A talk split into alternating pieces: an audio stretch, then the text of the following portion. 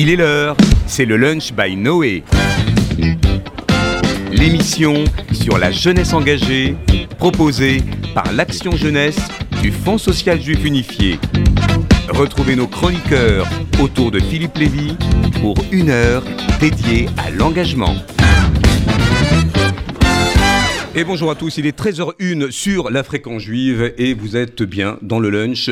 Et on va parler aujourd'hui de mémoire et de transmission avec ces nouveaux défis de la jeune génération. Et vous entendez un petit filet de traduction parce qu'on va vous présenter dans quelques instants euh, un des invités euh, qui s'appelle Harry Folman. On va pas euh, voilà, tarder à, vous révéler. D'ailleurs, vous voyez en podcast vidéo pour ceux qui ont, la chance de nous suivre, qui est le réalisateur d'un film d'animation qui sort le 8 décembre sur les écrans français ou et Anne Frank, point d'exclamation.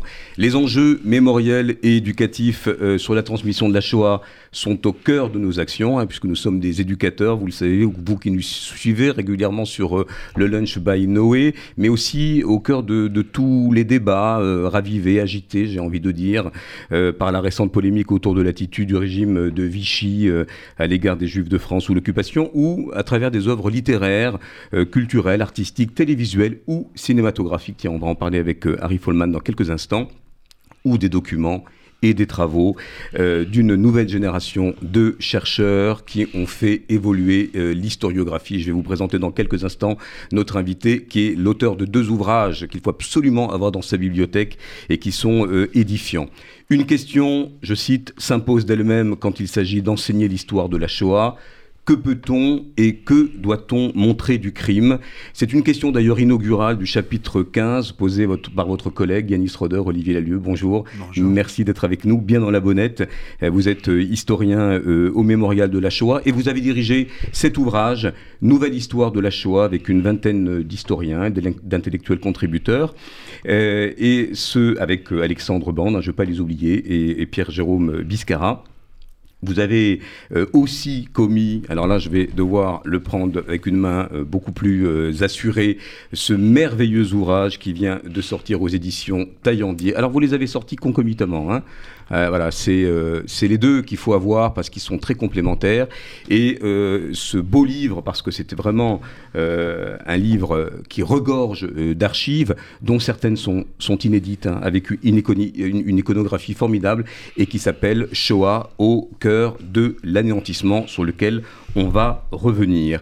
Et dans ces deux ouvrages, par résonance, puisqu'on est une émission dédiée à la jeunesse, eh bien, on va se poser ensemble, et avec Harry Folman également, les questions autour des défis de la transmission, des défis de l'enseignement de la Shoah, vous en parlez dans votre livre, euh, au long cours sur la conscience de la jeune génération, alors que les survivants sont inéluctablement voués à disparaître, ça nous le, savons.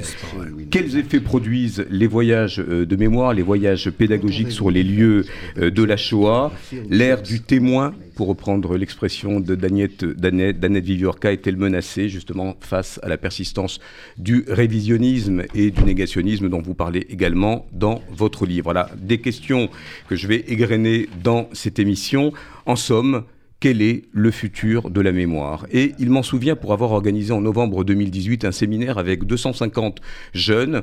Nous étions à Strasbourg et le dernier jour, dans une séquence qui s'appelait Le futur de la mémoire, nous étions au camp je dois dire camp d'internement pour parler du Struthof ou camp, de concentration. Camp de concentration. Voilà, les, mots sont importants, la sémantique, est, la sémantique est importante et des jeunes se sont retrouvés interdits dans un étau euh, inquiets de ne pas être les témoins des témoins, d'être les passeurs, euh, euh, sentant qu'il y avait une impasse, que les rescapés allaient disparaître et qui manquait quelque part de stratégie éducative pour pouvoir eh bien, porter le flambeau et faire en sorte que le plus jamais ça ne se produise jamais. 2018, je vous le rappelle, on avait des figures importantes qui disparaissaient. Simone Veil, bien sûr, Marceline Loridan Livens et Inda Greenspan, dont les visages ne sont pas évanouis, évidemment, ni la force des témoignages, mais une crainte de la part de cette génération d'être dans une, forme d'aporie et de ne plus pouvoir continuer l'œuvre de transmission. Alors vous l'avez compris, cette émission, elle va parler justement des stratégies éducatives, de ce futur de la mémoire, et on a vraiment la chance de vous avoir, Harry Folman, parce que vous venez euh, de sortir un film d'animation. Euh, Déborah, notre chroniqueuse, va pitcher euh, le film Où est Anne Frank? Point d'exclamation. Et j'ai presque envie de vous demander d'emblée pourquoi ce point d'exclamation à Anne Frank alors qu'on s'attend à un point d'interrogation? Pourquoi ce, ce, vocatif, cet exclamatif qui rend vivant le sujet d'Anne Frank? Je rappelle que le livre d'Anne Frank, il est dans tous euh, les programmes scolaires. Il a été vendu à plus de 60... Euh, il, est vendu à plus de 30 millions d'exemplaires dans le monde, traduit, euh, je crois, en 70 langues. C'est assez iconique pour nous, le voyage d'Anne Frank. Comment vous l'avez revisité? Well, Harry I, Folman. I, I, um, didn't plan to make this movie. I was offered C'était to pas make du this tout un plan à moi de faire ce film, c'était mon projet. On m'a proposé par la famille d'Anne Frank. Um, they approached me eight Ils years m'ont ago, approché il y a huit ans offered me et m'ont proposé original diary and all the archive of the family to de me donner create accès à toutes les archives de la famille pour an créer uh, un film d'animation. and I refused Et j'ai refusé immédiatement. Um, Je me disais que c'est trop une icône pour vraiment en faire quelque chose. Je ne pensais avoir rien à apporter à l'histoire. Um, Et puis ils m'ont dit, bon ok d'accord, prenez deux semaines pour y réfléchir. Relisez le journal. J'avais 14 pas lu ce journal depuis que j'avais mandatory. 14 ans, parce que 14 ans c'était obligatoire à l'école de le lire, uh, Je l'ai lu en tant que père d'adolescent. Et j'étais vraiment sous le choc par la qualité littéraire du texte, par la maturité 13-year-old de cette fille de 13 ans, et de la façon dont elle observe le monde des adultes qui se cachent. Um, Aussi j'ai vu mes uh, enfants grandir, vous savez, et je ne pouvais pas imaginer, et j'ai une très bonne imagination, I could not imagine them je n'arrivais pas à, les imaginer 360 page books à s'asseoir et à lire Written 300 by pages de Anne Frank. littérature écrite par Anne Frank. because it's not mandatory. Parce que ça n'est plus obligatoire en Israël à l'école de lire. le Ah, ce n'est plus du tout obligatoire. Non, ça pourquoi. Pourquoi ça a été expurgé Because children don't read. Parce que les enfants ne lisent pas. They read cell phones. Ils lisent euh, des choses sur leur téléphone portable. Then I went to meet my mother. Je suis allé ensuite à la rencontre de ma mère. My mother is a Ma mère Est une survivante de l'Ho- l'Holocauste d'Auschwitz en Pologne. And I told her just briefly Et je lui ai dit en deux mots, Ouais, tu vois, on m'a proposé ça, de la famille d'Anne Frank. and I refused it. Et voilà, j'ai dit non. And she said, Elle m'a dit, mon fils, on n'a jamais, ton père et moi, on n'a jamais interféré dans tes choix de, carrière. Mais si tu ne prends pas cette mission, je vais mourir dans mon lit ce soir. Et tu peux m'enterrer demain. Olivier Lalieu, vous êtes historien, vous parlez justement dans cette nouvelle histoire de la Shoah euh, des, œuvres littéraires, mais aussi télévisuelles, évidemment, euh, Shoah de Claude Lanzmann ou Holocauste, la, série qui a été suivie aux États-Unis. Vous revenez sur la liste de Schindler, mais vous parlez aussi euh, justement du livre d'Anne Frank, et vous dites que euh, il a participé à la prise de conscience du sort spécifique des, Juifs durant la Seconde Guerre mondiale.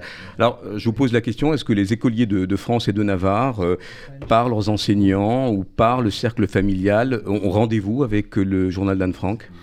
Oui, le, journal d'Anne Frank reste une œuvre euh, intemporelle et indispensable. Et à ce titre-là, euh, notamment au collège, où la question de la Shoah, l'histoire de la Shoah est enseignée en troisième, le journal d'Anne Frank, bien qu'il ne parle pas de la déportation à Auschwitz et à Bergen-Belsen, ce qui fut l'itinéraire euh, de d'Anne Frank, mais son journal s'arrête au moment où elle va, être arrêtée.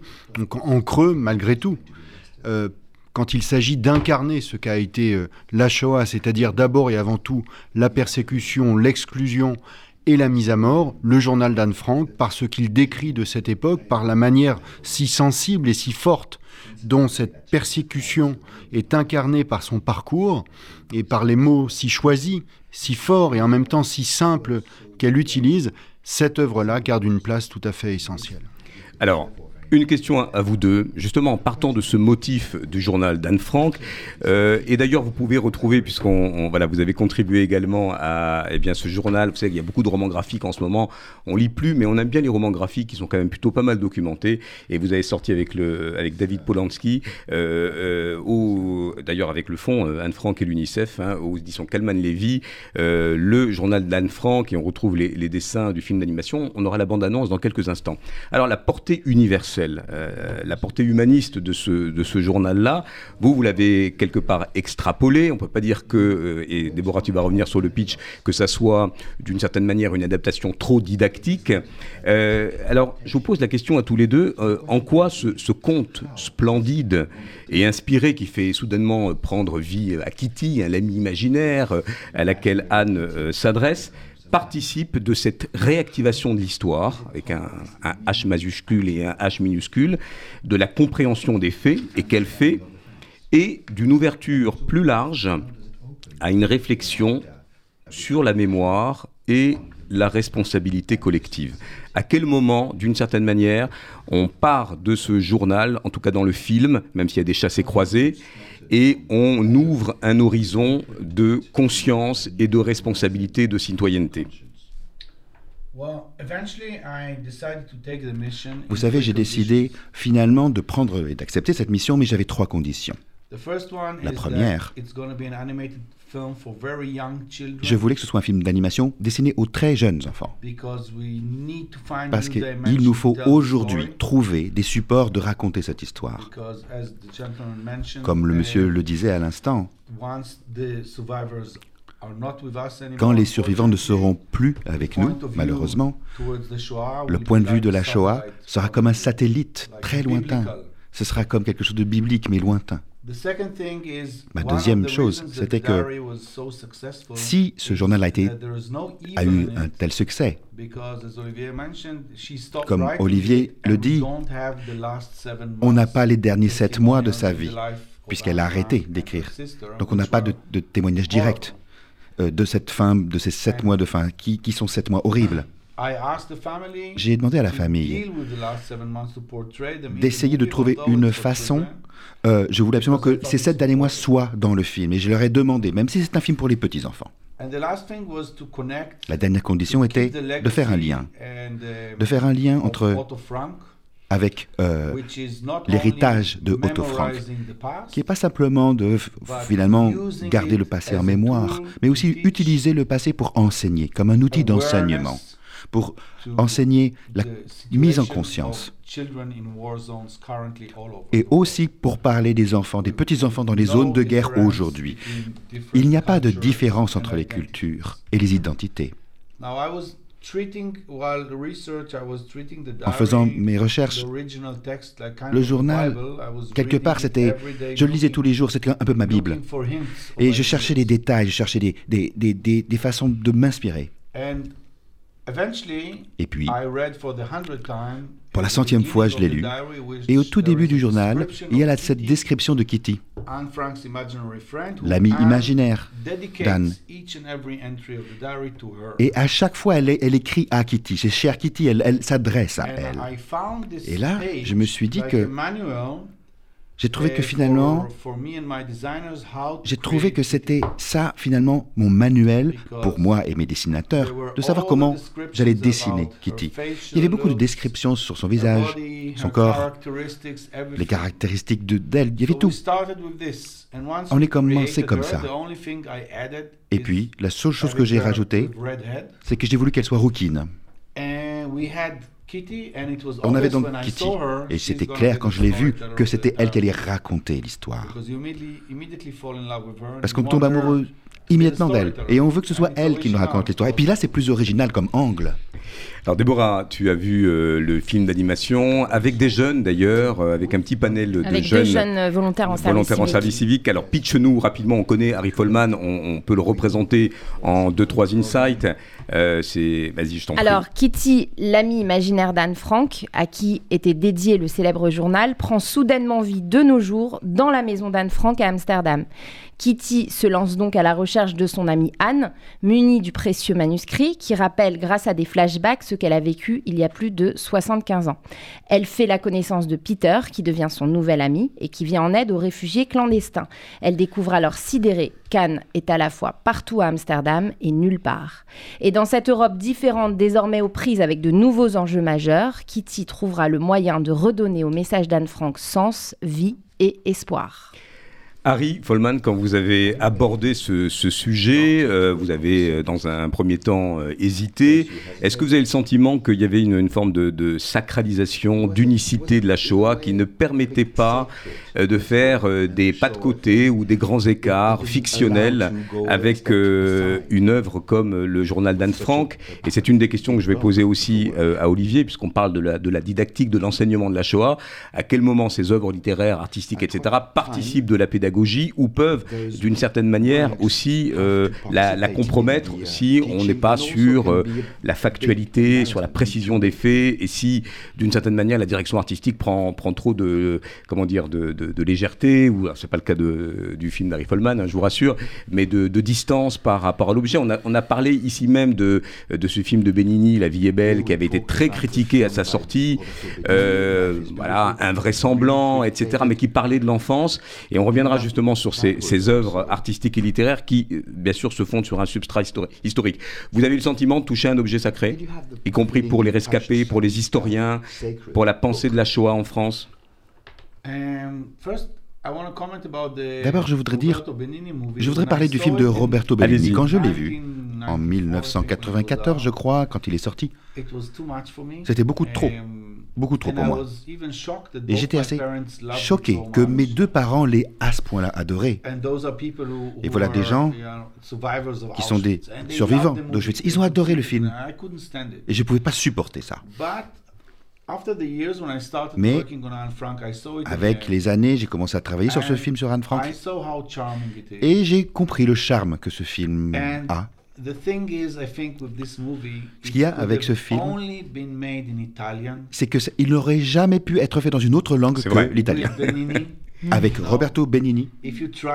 Si vous essayez d'imaginer ce film comme un film américain, oh, oh là là, un film français, il vaut euh, plutôt mourir. Ce sont des cultures différentes qui arrivent à accomplir des choses différentes. Les Italiens ils peuvent le faire.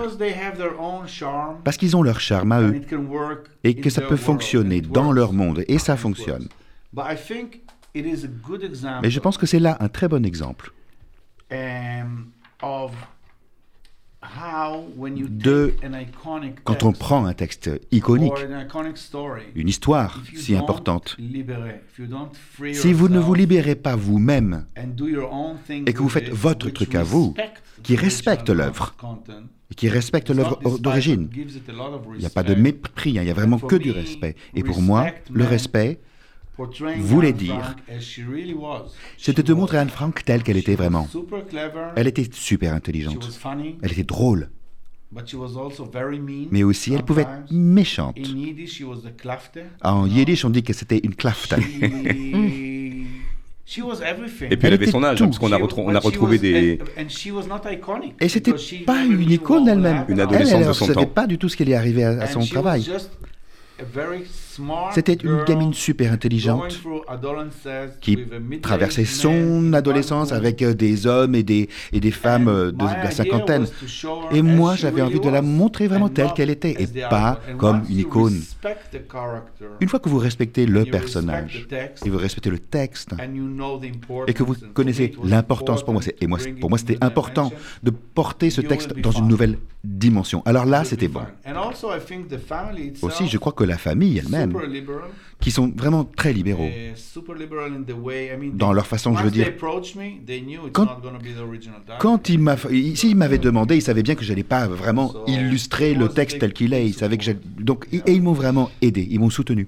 Olivier, vous êtes en lien permanent avec des éducateurs, hein, qu'il s'agisse des, des, voyages de mémoire, pédagogiques ou de la communauté éducative dans son ensemble. Euh, alors, quelle est votre position par rapport à l'utilisation de ces matériaux, euh, voilà, qui, peuvent être des films, qui peuvent être des adaptations de pièces de théâtre. Euh, Est-ce qu'il y a une, forme de, limite ou de, à un moment donné, de voilà, à ne pas dépasser? Est-ce que tout est bon pour parler de la Shoah et sensibiliser la jeune génération? D'abord, je veux, enfin, il faut rappeler, me semble-t-il, que chacun regarde ces sujets en fonction de ce qu'il est, de sa propre sensibilité, de sa propre histoire.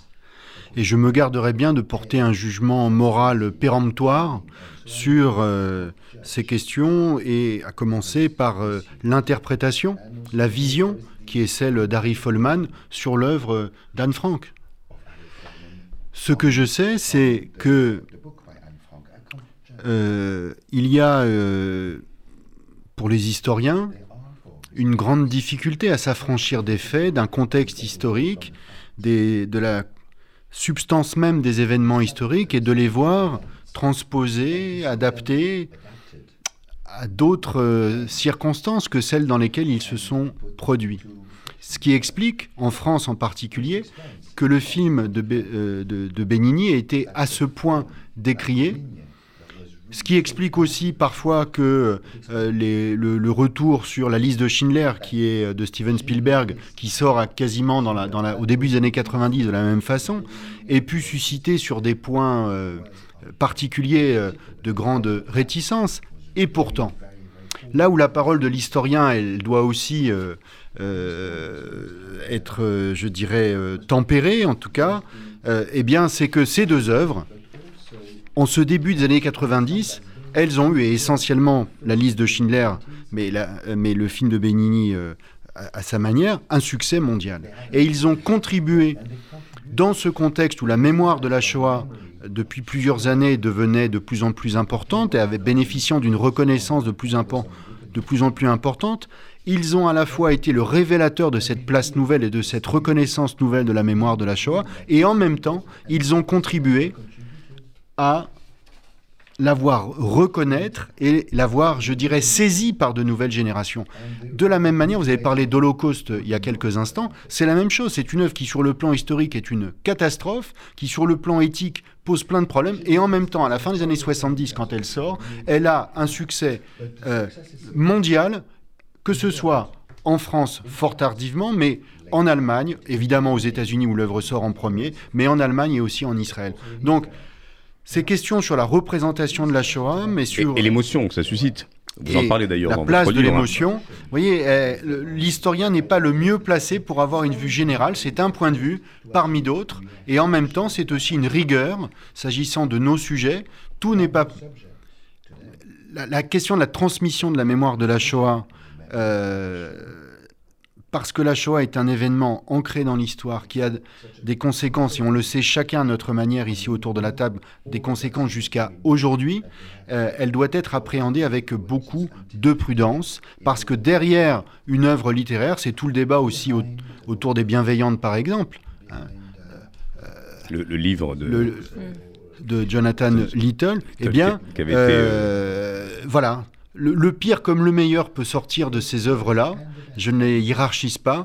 Donc il y a une responsabilité aussi quand on évoque ces sujets-là. C'est pas le seul. Il n'y a pas une sacralisation de la Shoah en tant que telle, bien qu'au sein des Juifs, eh bien pour les Juifs, évidemment, la Shoah, nous portons un regard particulier sur cet épisode-là, mais il y a une responsabilité en tout cas quand on évoque ces sujets-là par la dimension humaine intrinsèque qu'ils portent.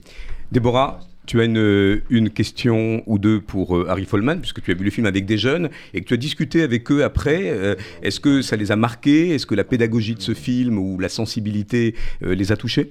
Alors oui, effectivement, ils ont été, euh, ils ont été marqués et puis ils ont aimé le, parallèle qu'il peut y avoir avec euh, la situation euh, des migrants, notamment aujourd'hui. alors, juste quelques petites questions qui se sont posées. Kitty a toujours existé, mais seulement dans le journal. Comment avez-vous décidé d'en faire un personnage à part entière dans le film, tout en restant fidèle à l'idée que s'en faisait Anne Frank?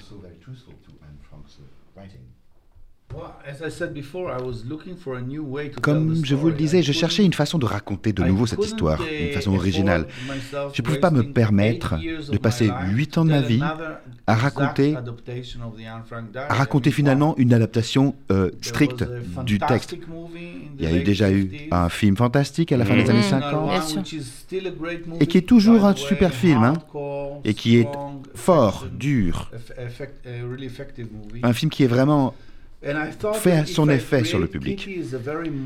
Et Kitty, effectivement, c'est un personnage très moderne. Elle est moderne, elle est d'aujourd'hui. Et vous savez, pour Anne Frank, Elle a existé. Mm-hmm. C'est Anne Frank qui l'a inventé, c'est pas moi. Moi, j'ai simplement, je l'ai prise comme narratrice et je l'ai déplacée dans le temps. Je, veux faire un, commentaire avec ce que vous dites. Il n'y a pas de parallèle, ni dans, la vraie, dans le film, ni dans la vraie vie entre la Shoah et la question des migrants en Europe. D'un point de vue visuel, et là, on est dans un film. On peut voir que la situation des réfugiés dans le film est quand même beaucoup, beaucoup, elle est bien meilleure que dans la vraie vie, telle que je la représente. Ils ont, euh, ils ont, ils ont, sont dans un immeuble qui est décent. Ils ont, ils ont de, de la musique, ils ont des skateboards, ils ont des bicyclettes, ils ont plein de choses dans le film. Et donc, visuellement, pour des enfants, ça n'a rien à voir avec les camps de concentration. Rien. Et aussi, il y a quelque chose de réel auquel nous devons faire face aujourd'hui. Chacun, chacun quelque part, il y a beaucoup de gens, beaucoup de populations dans le monde, et chacun a eu son propre génocide. Et on ne peut pas comparer un génocide avec un autre. Pour nous, les Juifs, la Shoah, ce sera toujours le pire qui nous soit arrivé. Mais il y a d'autres peuples, et ils ont une histoire. Voilà pourquoi complètement. J'ai mhm. vraiment refusé tout parallèle entre les génocides dans le film, parce que ça ne fonctionne pas. Mais j'ai aussi une question pour vous, Olivier. Olivier Lalieu. À propos des bienveillants de Jonathan euh, Little. Parce que voilà quelque chose en contradiction avec euh, la liste de Schindler et Benigni. je, je, comprends, mais je déteste aussi Schindler List.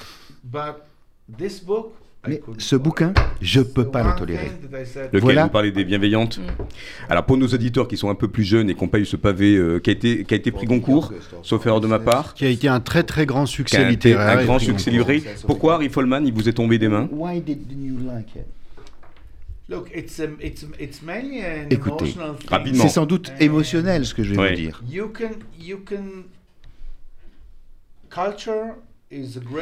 La culture, l'art, c'est la façon merveilleuse de, de parler d'événements très très durs de l'histoire humaine. Et parfois, on peut être choqué par, comme ça peut être absolument extraordinaire, comme, le fils de Saul, par exemple, comme film. C'est extraordinaire. De, faire un film sur les Sonderkommando à l'intérieur des, caméras des chambres hein, on s'en souvient, très... Et là, complètement incroyable. Je n'y croyais pas du tout au début et je suis rentré dans le film. Et là, je dis, quel grand film. Un film important. Mais avec ce bouquin, je peux pas. Alors justement, la liste de Schindler, on est dans l'ellipse quand même. On, voit, il y a des, bien sûr des symboliques, on a beaucoup critiqué, euh, voilà, l'image en couleur, etc. Pour, pour une génération d'ailleurs qui, quand on les accompagne dans les, voyages de mémoire, euh, ne l'ont pas vu étonnamment. Donc il faut remettre le, le, film de la liste de Schindler, comme le pianiste, etc. de Polanski, dans, euh, dans la, playlist presque des, des éducateurs. Est-ce que justement ces enseignants aujourd'hui, et je vous pose la question à tous les deux, qu'il s'agisse d'Israël ou qu'il s'agisse des, des, enseignants français, euh, eh bien, euh, même si euh, voilà, c'est dans les, il y, a deux trois moments où il y a des intersections avec la Shoah et l'histoire dans les programmes, est-ce que les enseignants sont à l'aise avec cet enseignement? Est-ce qu'ils pour certains territoires perdus de la République, comme dirait Georges Bensoussan. Euh, il y a des gens qui euh, sont plutôt, comment dire, euh, intimidés par un public qui est hostile à entendre cet enseignement sur la Shoah, de poids de mesure. On n'entend parler que, que des Juifs. Est-ce que ça, c'est quelque chose que vous avez mesuré ou ça reste un, épiphénomène? On en a beaucoup parlé, Olivier Lalieu. Est-ce qu'aujourd'hui en France, dans les, les, établissements, on peut parler, les profs d'histoire peuvent parler tranquillement de la Shoah? À leurs jeunes. Non, mais là encore, je pense qu'il faut, euh, faut avoir une, approche euh, prudente. Il n'y a pas de statistiques officielles. Ce qu'on sait, et on le mesure jour après jour, ici à Paris, au, mémorial de la Shoah, nous sommes en lien avec des centaines d'enseignants chaque année, peut-être même des milliers, c'est que cet enseignement, d'abord, il est officiel à travers les programmes et il est donc inscrit et les enseignants sont tenus n'est-ce pas, de l'inclure dans leurs cours. C'est un grand progrès. C'est un grand progrès des 20 dernières années. Deuxièmement, au quotidien, oui, oui, sur la Shoah, sur d'autres sujets aussi, des enseignants sont, confrontés à des situations extrêmement difficiles. Troisièmement, aucune situation n'est perdue. Et oui, il y a des endroits où ces questions et l'histoire de la Shoah, il est difficile de les aborder, il est difficile de les traiter. Et en même temps, au quotidien, il y a des milliers d'enseignants qui se battent, qui doivent être mieux formés et qui doivent être accompagnés pour aller pleinement au bout de ces missions constitutives, parce qu'au-delà de la question de l'histoire de la Shoah, il y a l'enseignement des valeurs républicaines, il y a la construction au quotidien de la République et de la démocratie. Donc oui, la situation est parfois difficile, il ne faut pas généraliser. Il, ne faut, il faut bien se garder de généraliser. Mais si vous le permettez, Philippe, parce que je ne veux pas donner l'impression de ne pas répondre à la question euh, euh, d'Harry, c'est que euh, personnellement, il m'a été difficile de lire aussi ce livre-là. Je me suis astreint à, à aller jusqu'à la dernière page, mais ça n'est pas un livre sur la Shoah, c'est l'histoire d'un bourreau nazi euh, dans l'accomplissement de la Shoah, si vous voulez. Et euh, la, création littéraire qui l'a entouré, euh, sur 800 pages, va aller détailler cela. Mais c'est tout sauf un livre sur la Shoah en tant que tel, même si certaines il s'est appuyé sur une documentation historique pour la nourrir. Ça n'a rien à voir avec la liste de Schindler ou le fils de Saul, qui, à juste titre, a été, dont on doit rappeler en permanence l'importance de ce film adoubé par Claude Lanzmann, lui qui avait eu des propos si durs sur la création cinématographique euh, et sur euh, la transmission de la Shoah. Il a, il a eu avec Laszlo Nemes, le réalisateur, très poignant ce film. je dirais, il, a, il a salué cette œuvre-là. Et effectivement, aujourd'hui, vous parliez des enseignants bien préparé, bien préparé parce que la confrontation avec ce film doit ne, peut pas venir n'importe comment. Il ne faut pas reproduire ce qui a pendant des décennies a été fait avec euh, Nuit et brouillard. On le mm. projette et puis on considère que la question euh, de l'enseignement, euh, de la déportation et de la Shoah est faite. Non, c'est un film qui doit être inclus dans une réflexion, mais c'est une œuvre puissante qu'il faut mettre en avant. Harry Folman sur la génération des, des jeunes Israéliens, la mémoire de la Shoah est un marqueur identitaire, important, national, ne serait-ce que dans l'histoire euh, voilà, de l'État d'Israël. Est-ce que vous avez le sentiment qu'il y a un ras-le-bol hein, Je pose la question de manière un peu brutale. Ou est-ce qu'au contraire, elle est complètement assimilée euh, euh, par cette jeunesse, alors qu'il peut, israélienne, se retrouver à Berlin, en tout cas pour des, petits-enfants de déportés, et renouer avec, avec cette histoire, qui est aussi une histoire intime pour certains d'entre eux? Quelle est votre vision? C'est une question un peu sociologique, mais votre vision de justement de, de, la Shoah telle qu'elle est euh, enseignée, telle qu'elle est euh, transmise euh, aux jeunes Israéliens. Avant de faire ce film, j'ai, je me suis rendu, rendu au mémorial de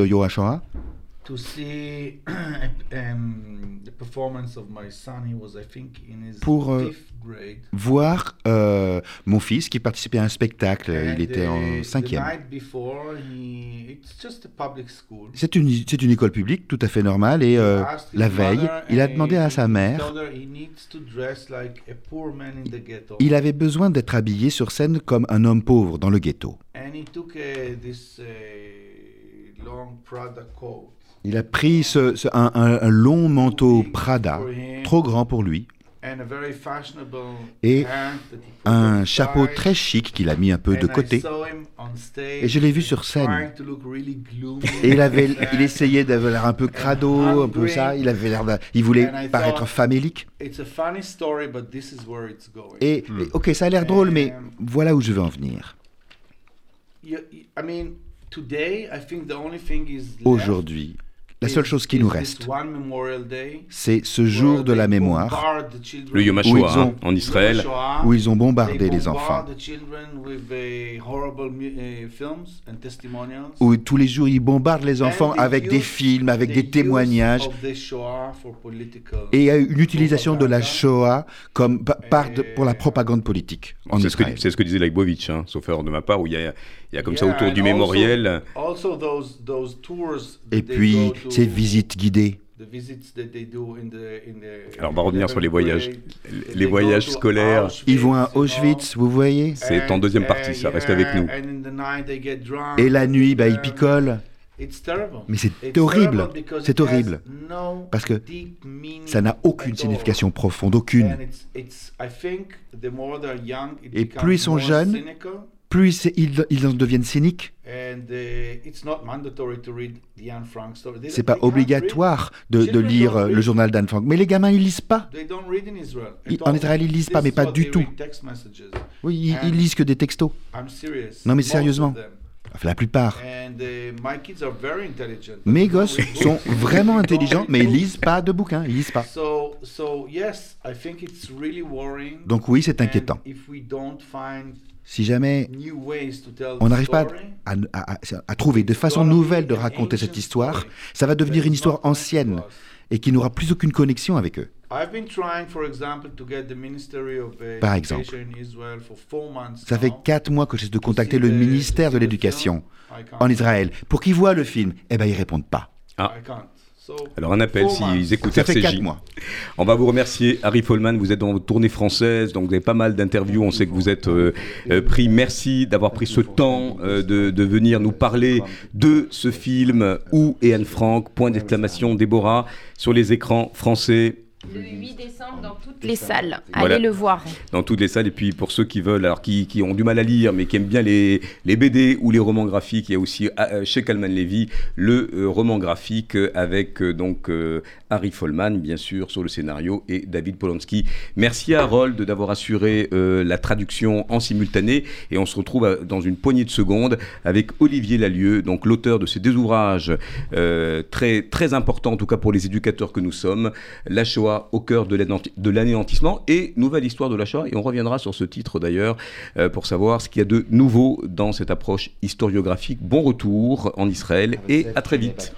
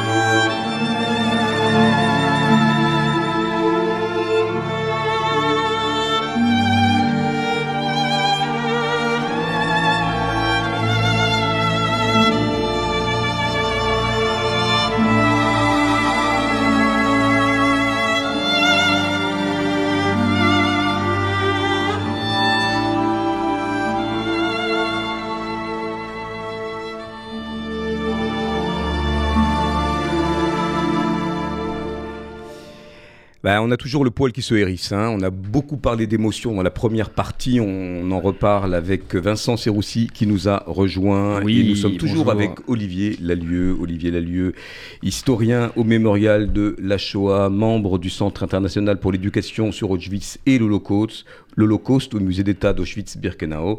Vous êtes l'auteur de, plusieurs ouvrages. On ne va pas tous euh, les citer, mais il y en a deux qui viennent de paraître concomitamment, qu'on a présenté en première partie, mais que je remonte pour ceux ont la chance de nous voir en podcast vidéo. Nouvelle histoire de la Shoah que vous avez dirigée euh, avec Alexandre Bande et Pierre-Jérôme Biscara.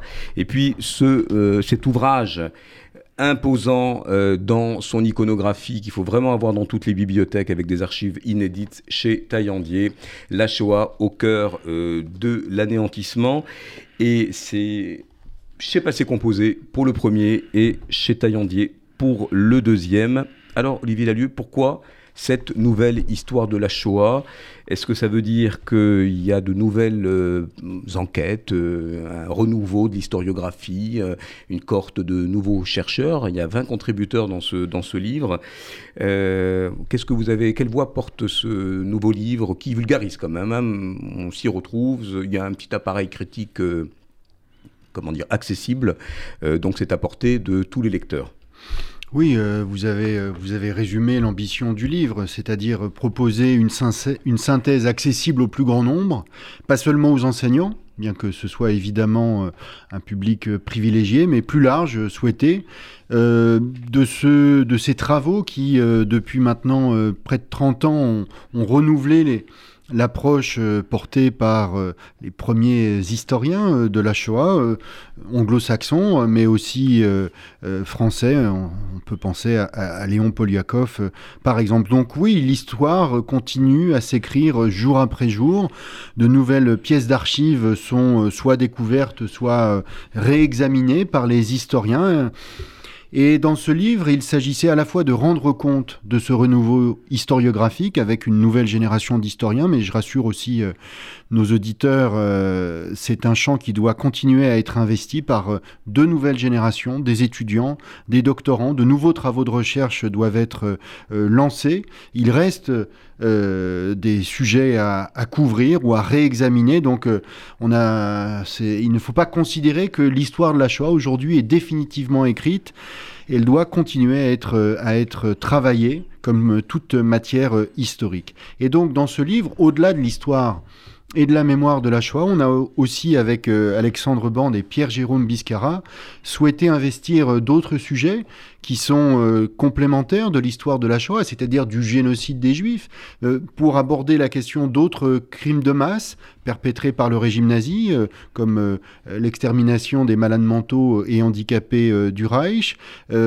aborder la question également du génocide à l'échelle européenne des, des Tziganes, mais aussi avec leurs nuances nationales, ce qui est le cas dans le Reich n'est pas le cas en France pendant la Seconde Guerre mondiale, donc il fallait pouvoir réexaminer cette question et puis investir des questions plus contemporaines liées euh, à l'enseignement, liées aussi à des thématiques tout à fait euh, contemporaines, je dirais politiques, qui ont trait euh, au négationnisme ou au complotisme également. Alors sur l'enseignement de la Shoah, sur les, défis, on a parlé en première partie de la disparition inéluctable euh, des, témoins. Et d'ailleurs, pour Annette Vigorka, qu'on connaît bien, qui est, l'historienne, euh, qui d'ailleurs fait partie du prix Corin, dont le Fonds social voilà, à la charge, c'est la 30e édition, on en reparlera dans une, dans une prochaine émission. ça n'inquiète pas trop, d'ailleurs, Annette, hein, qui dit, pour la citer, je, je, ne crois pas que l'enseignement de la Shoah, si on pense au cours d'histoire, soit radicalement changé avec la disparition de nos grands témoins. Alors il y a tout un, chapitre tout à fait intéressant dans la partie 3, euh, qui est une espèce d'état de l'art, justement des ressorts pédagogiques euh, pour aborder euh, la Shoah, alors que ce soit dans l'éducation formelle ou informelle. Qu'est-ce qu'il faut retenir de cette nouvelle approche de, de la pédagogie de la Shoah? On parle souvent de la concurrence victimaire, euh, on, est un peu malaisé parfois quand on voit qu'on déjudaïse la Shoah ou quand on, la, quand on l'essentialise euh, sur le, sort des, victimes juives. Voilà, on, est parfois mal à l'aise, on marche sur des œufs pour se dire quel est le bon angle d'approche de la Shoah. On voit la complexité que c'est, on voit les délicatesses sémantiques euh, voilà, qu'il faut aussi aborder. Et il y a, quand même quelques préconisations dans, ce livre et dans, ce chapitre. Et vous dites notamment euh, que les jeunes vont, devenir des chercheurs, vont, travailler, vont explorer les, matériaux. Vous parlez du projet du Convoi 77, de ces travaux qu'ils font pour le, concours national pour de, quand ils, candidatent pour le concours national de la résistance, etc., ou le prix Corin. Qu'est-ce qui va aujourd'hui euh, rassembler les enseignants et leurs élèves autour euh, de, la Shoah? Alors c'est une vaste question et je ne prétendrai pas en 3 minutes Mais 22 dans le livre, je peux vous dire que dans le livre, on l'aborde de manière voilà. assez, Complète, assez structurée. Euh, ouais. Et c'est Yanis Roder, hein, mon collègue Roder. responsable des formations mémoriales de la Shoah et enseignant euh, de, de, collège, qui, euh, qui l'aborde frontalement. c'est vrai en, finalement, en prolongeant la réflexion d'Annette Vizurka sur la question de la disparition euh, des, des, des témoins, il faut, il faut repartir de cette idée-là. C'est euh, sur le plan humain et sur le plan de l'expérience euh, humaine de cette tragédie, c'est une disparition euh, aux conséquences incalculables euh, et inéluctables. C'est-à-dire que cette proximité physique humaine qu'on a, qu'on a encore aujourd'hui avec ces témoins qui oui. au quotidien arpentent la France, je pense à Ginette Kolinka, à Yvette Lévy, Esther Seno, Francine Christophe, qui sont, qui sont engagés sur le terrain.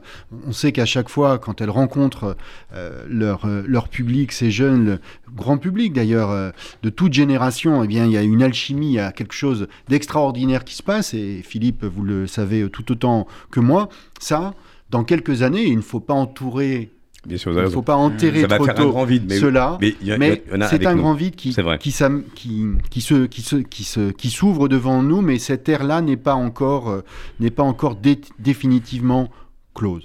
En revanche, dans l'enseignement, maintenant depuis euh, près de 30 ans, y a, euh, la prise en compte du témoignage a été euh, actée dans les faits, après des rapports difficiles hein, et des débats sans fin entre histoire, mémoire, place du témoin, place de l'historien.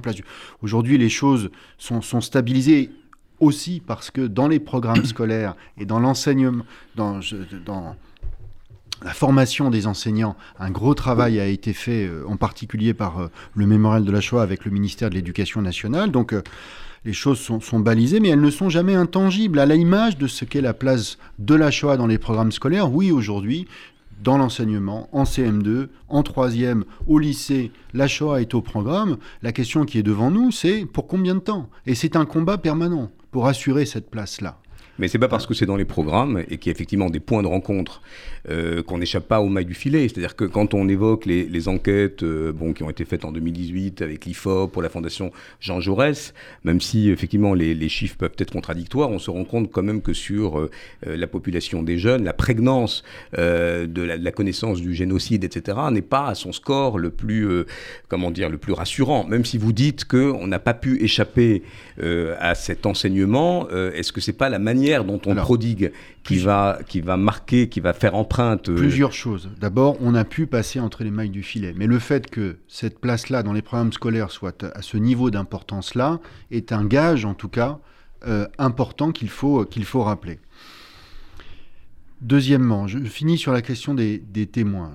Aujourd'hui, on dispose de ressources numériques en particulier, en France, dans très nombreux pays, qui font que ce patrimoine-là, ce patrimoine humain, cette parole, elle a été conservée et elle est disponible. Et on disposera donc demain, on dispose déjà aujourd'hui et demain de ces ressources-là. Alors certains vont jusqu'à en faire euh, aux États-Unis, par exemple, des hologrammes, ce qui, dans notre euh, culture et aujourd'hui euh, sur le continent européen, n'a pas été ça récupéré. Pas, ça n'arrivera pas Je au ne sais pas si ça n'arrivera pas, mais en tout cas, on a une approche plutôt très réservée sur cet usage. Donc je veux dire, oui, il faut se projeter vers l'avant et demain, comme aujourd'hui, cette parole incarnée, elle sera indispensable pour, à côté des faits, de la chronologie et de l'appréhension des mécanismes, euh, nous avons besoin, derrière l'immensité des chiffres, derrière le, le, je dirais, on revient aux questions sur l'indicible, mais malgré tout, de la difficulté encore pour nous aujourd'hui de prendre la pleine mesure de ce qu'a été la, la Shoah, nous aurons besoin demain aussi de l'incarner par des figures individuelles. Et oui, aujourd'hui, il y a des associations, vous avez cité le Convoi 77, mais aussi des enseignants qui vont aux archives municipales, aux archives départementales,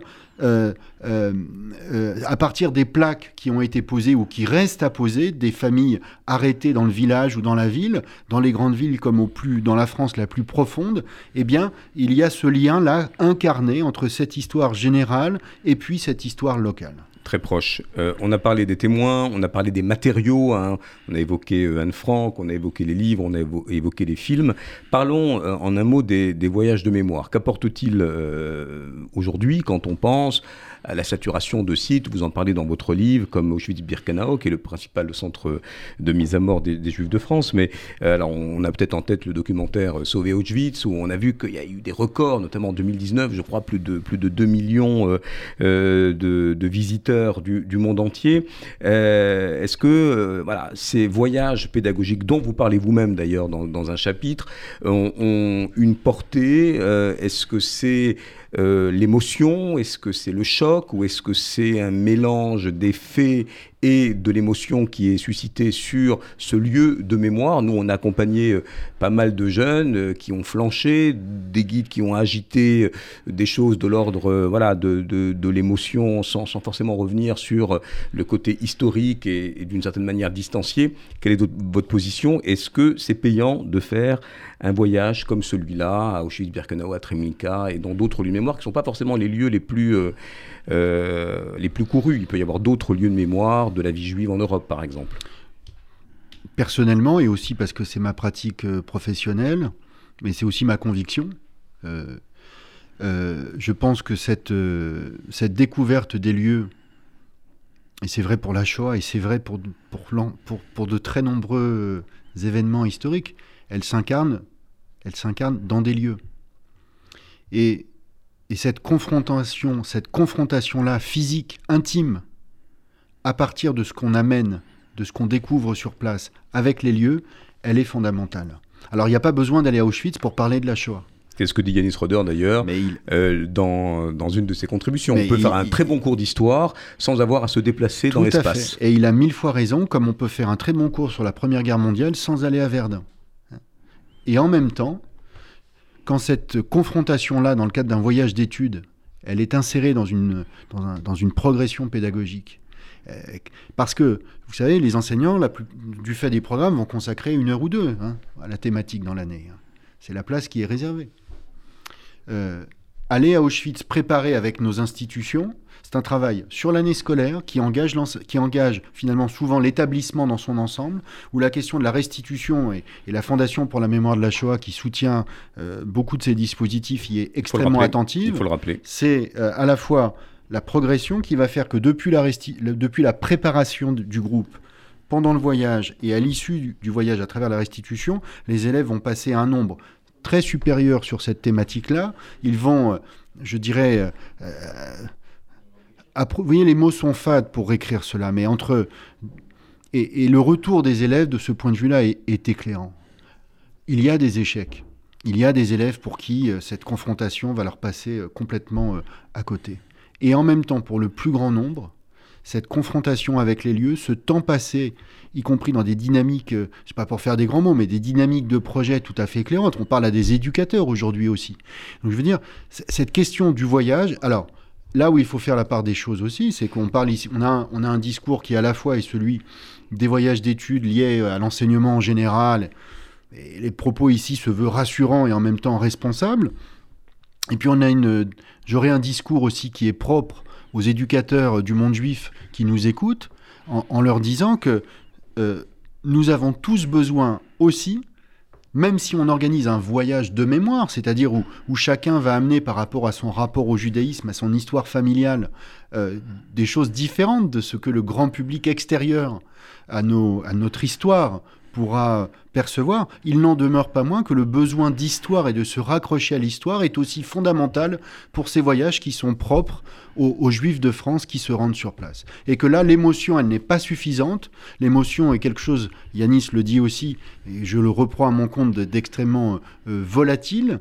Hein, euh, et euh, mais en même temps, l'émotion, elle est constitutive de ce dont nous parlons. Exclure par principe l'émotion en disant nous avons une approche froide, raisonnable, calculée, c'est faux. De quoi parle-t-on? De l'assassinat de 6 millions de personnes et à Auschwitz euh, de, plus, de, près d'un million de juifs. Donc l'émotion, elle est consubstantielle au sujet. Il ne faut pas l'écarter comme ça avec une forme de morgue ou, ou de mépris.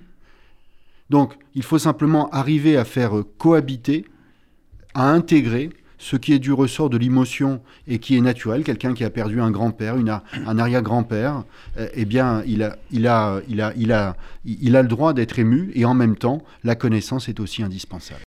Merci Olivier Lalieu euh, qui euh, sort donc ces deux ouvrages importants à voir dans sa bibliothèque quand on est éducateur ou simple citoyen ou euh, intéressé par les notions de mémoire et de transmission. Et c'est maintenant le moment tant attendu de la chronique de Vincent Siroussi. Ça n'a pas été simple de faire une chronique humoristique sur la Shoah, n'est-ce pas Vincent? Non, ça n'a pas été simple. Moi qui essaye au quotidien d'être de nature enjouée, de faire ressortir le drôle dans le malheur de la vie, pour que l'humour devienne vraiment la politesse du désespoir, le sujet que nous traitons aujourd'hui m'a laissé sans voix, car dans certaines situations, le silence est bien plus puissant que les mots. Certes, j'ai bien quelques blagues sur la Shoah en tête, mais je tiens quand même à ma carrière et je tiens surtout à les garder pour moi. Et puis, après avoir retranscrit plusieurs traits d'humour shoatiques sur le papier, je me suis euh, demandé comment on pouvait rire de la Shoah. Car lorsqu'on évoque la Shoah, on touche à l'ineffable de la barbarie, à l'industrialisation de la mort et à la destruction de toutes les valeurs de l'humanité. Pour nous les jeunes, appréhender la mémoire de la Shoah, c'est simultanément un bien et un mal. C'est rendre permanente la conscience de la fugacité de la vie et le sens du combat pour la tolérance et en même temps réduire définitivement toutes nos illusions sur la nature humaine et insérer la douleur de l'agonie dans chacune de nos actions. En gros, c'est pas très drôle quoi. C'est même carrément déprimant. Que dis-je? Sortez les pacemakers, on va tous faire une syncope. Alors comment le jeune alors comment le jeune que je suis peut-il cumuler tant d'horreurs, en être emprunt et s'en affranchir pour vivre?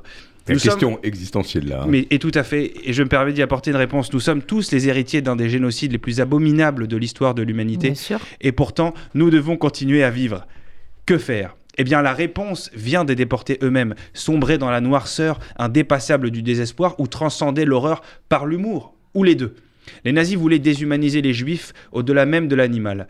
Le rire, qui est le propre de l'homme, fut leur défense, et certains rescapés des camps ont d'ailleurs rapporté ces quelques moments d'évasion, comme cette fois où Rudolf Verba, échappé d'Auschwitz, raconte comment l'un de ses amis, lors de la désinfection des déportés nus, regarde, regarde leur groupe et dit et si on faisait un concours de celui qui avait la plus grande? C'est sans doute le même humour qui a poussé un ami de mon père, fils de déporté, venu à son chevet à l'hôpital dans un moment critique, à lui dire Et la voiture, tu vas la léguer à qui du coup? J'ai pensé que cet humour noir, comme l'uniforme SS, était, était possible et qu'on pouvait rire malgré le drame. Car le rire, c'est l'arme de ceux qui sont désarmés. Alors dans les camps et à travers toute son histoire, le peuple juif a utilisé l'humour et l'autodérision pour supporter l'incertitude du lendemain et les persécutions les plus dures, et notamment la première d'entre elles, les mères juives. L'humour avait aussi un rôle à jouer dans la mémoire. Dans un entretien, Doron Rabinovici, écrivain israélo-autrichien, explique d'ailleurs que l'humour empêche que les commémorations et la mémoire de la Shoah deviennent une mise en scène de l'horreur et donc un reflet du nazisme. Et dans la catégorie mémoire, on a justement ceux qui l'ont perdu, à savoir les négationnistes. Tu sais, ceux qui nient l'existence des chambres à gaz et des camps de concentration. C'était Robert Forisson, leur chef de file. Forisson, mais vrai fumier. Il est mort en 2018 à Vichy, le fruit du hasard sans doute, mais Forisson a eu le mérite de me faire comprendre que le négationnisme et la maladie mentale étaient finalement des notions similaires, voire même, voire même des synonymes, quand on écoute les discours de cet homme illuminé par les étoiles jaunes dont il a regretté la disparition toute sa vie. Ah si, si, si, il explique quand même qu'à Auschwitz, il y avait des terrains de foot et des terrains de volley. Il était même pas bourré quand il a dit ça en plus. Hein. Et là, je me suis dit, allez papy, un thé chaud, brossage de dents, pipi et au lit. Ah si, si, si, quand on vient à confondre un camp d'extermination avec un camp d'entraînement, c'est qu'il vaut mieux que tu t'endormes à jamais. Sa mort est à l'image de son combat d'ailleurs, un point de détail de l'histoire. Vous avez déjà entendu les théories des négationnistes? Les types, revendiquent, pardon, les types se revendiquent de l'héritage d'Adolf Hitler, mais ils nient la Shoah. Enfin non, pour eux, il y a eu un génocide, mais c'était un complot juif dans le but de créer Israël. Les déportés n'étaient pas dans la combine d'ailleurs. Enfin non, pour eux, il n'y a pas eu de génocide, mais on a eu raison de se débarrasser des juifs.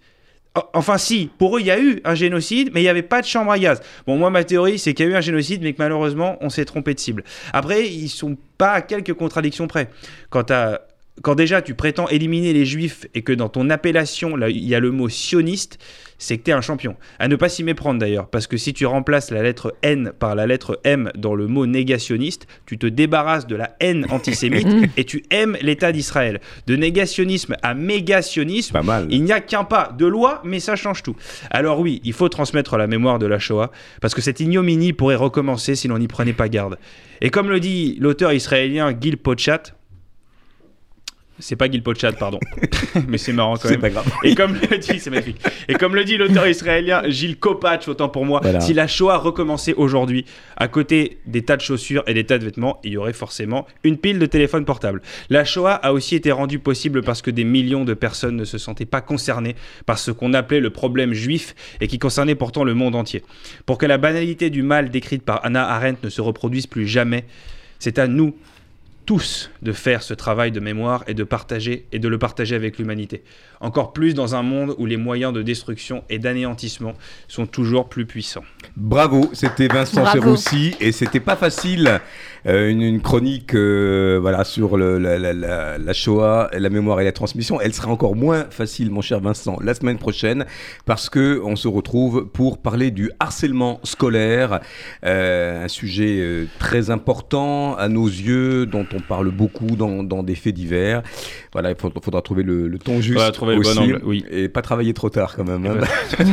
voilà, on se, on se dit donc à la semaine prochaine, 29 novembre, le lunch une émission euh, consacrée euh, au harcèlement scolaire avec le docteur Philippe Haïm qui vient de sortir chez Marabout un petit bouquin euh, justement pour, pour les parents, très très bien fichu. On vous dit à bientôt. Bonne semaine.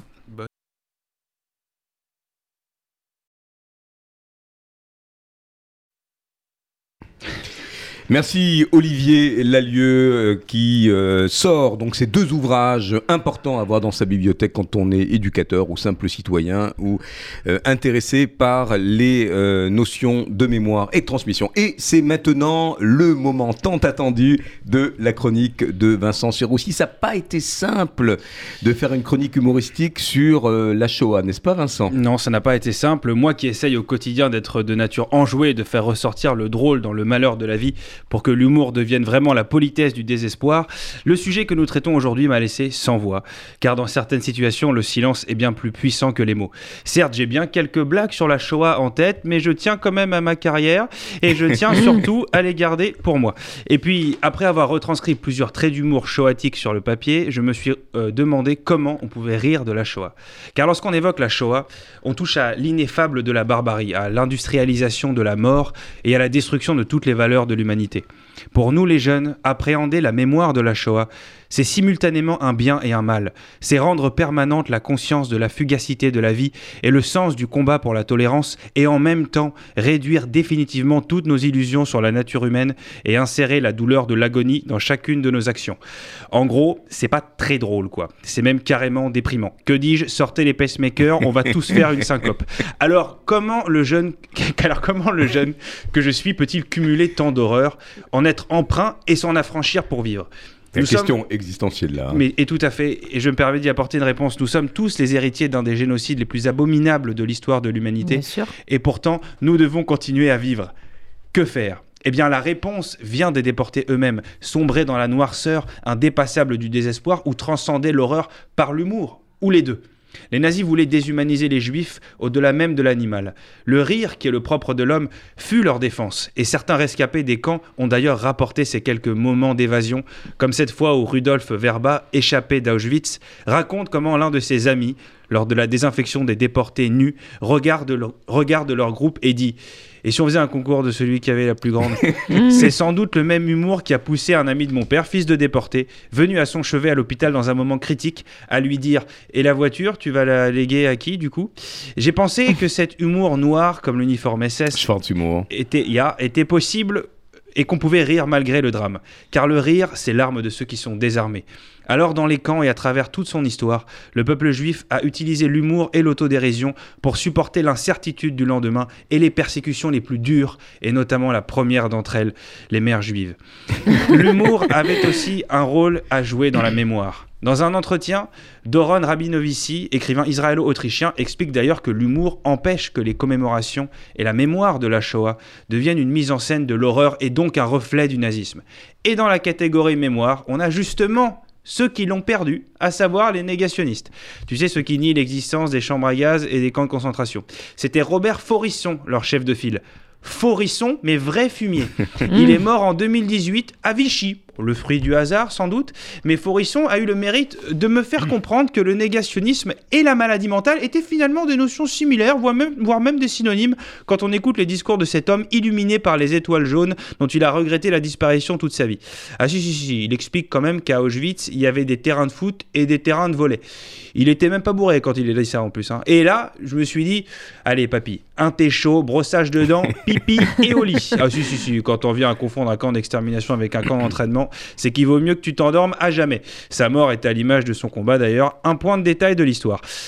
Vous avez déjà entendu les théories des négationnistes? Les types, revendiquent, pardon, les types se revendiquent de l'héritage d'Adolf Hitler, mais ils nient la Shoah. Enfin non, pour eux, il y a eu un génocide, mais c'était un complot juif dans le but de créer Israël. Les déportés n'étaient pas dans la combine d'ailleurs. Enfin non, pour eux, il n'y a pas eu de génocide, mais on a eu raison de se débarrasser des juifs. Enfin si, pour eux, il y a eu un génocide, mais il n'y avait pas de chambre à gaz. Bon, moi, ma théorie, c'est qu'il y a eu un génocide, mais que malheureusement, on s'est trompé de cible. Après, ils sont pas à quelques contradictions près. Quant à quand déjà tu prétends éliminer les juifs et que dans ton appellation, il y a le mot sioniste, c'est que tu es un champion. À ne pas s'y méprendre d'ailleurs, parce que si tu remplaces la lettre N par la lettre M dans le mot négationniste, tu te débarrasses de la haine antisémite et tu aimes l'État d'Israël. De négationnisme à mégationnisme, il n'y a qu'un pas de loi, mais ça change tout. Alors oui, il faut transmettre la mémoire de la Shoah, parce que cette ignominie pourrait recommencer si l'on n'y prenait pas garde. Et comme le dit l'auteur israélien Gil Pochat, c'est pas Gil Pochat, pardon. Mais c'est marrant quand même. pas grave. Et comme le dit, c'est magnifique. Et comme le dit l'auteur israélien Gilles Kopach, autant pour moi, si la Shoah recommençait aujourd'hui, à côté des tas de chaussures et des tas de vêtements, il y aurait forcément une pile de téléphones portables. La Shoah a aussi été rendue possible parce que des millions de personnes ne se sentaient pas concernées par ce qu'on appelait le problème juif et qui concernait pourtant le monde entier. Pour que la banalité du mal décrite par Anna Arendt ne se reproduise plus jamais, c'est à nous tous de faire ce travail de mémoire et de partager et de le partager avec l'humanité. Encore plus dans un monde où les moyens de destruction et d'anéantissement sont toujours plus puissants.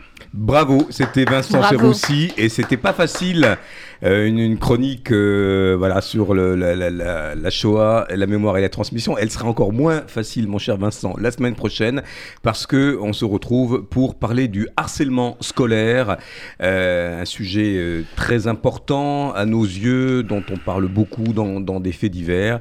Voilà, il faudra, trouver le, le ton juste oui. Et pas travailler trop tard quand même. Hein. voilà, on se, on se dit donc à la semaine prochaine, 29 euh, novembre, euh, le lunch, une émission euh, consacrée au harcèlement scolaire avec le docteur Philippe Haïm qui vient de sortir chez Marabout, un petit bouquin justement pour, pour les parents, très très bien fichu. On vous dit à bientôt, bonne semaine.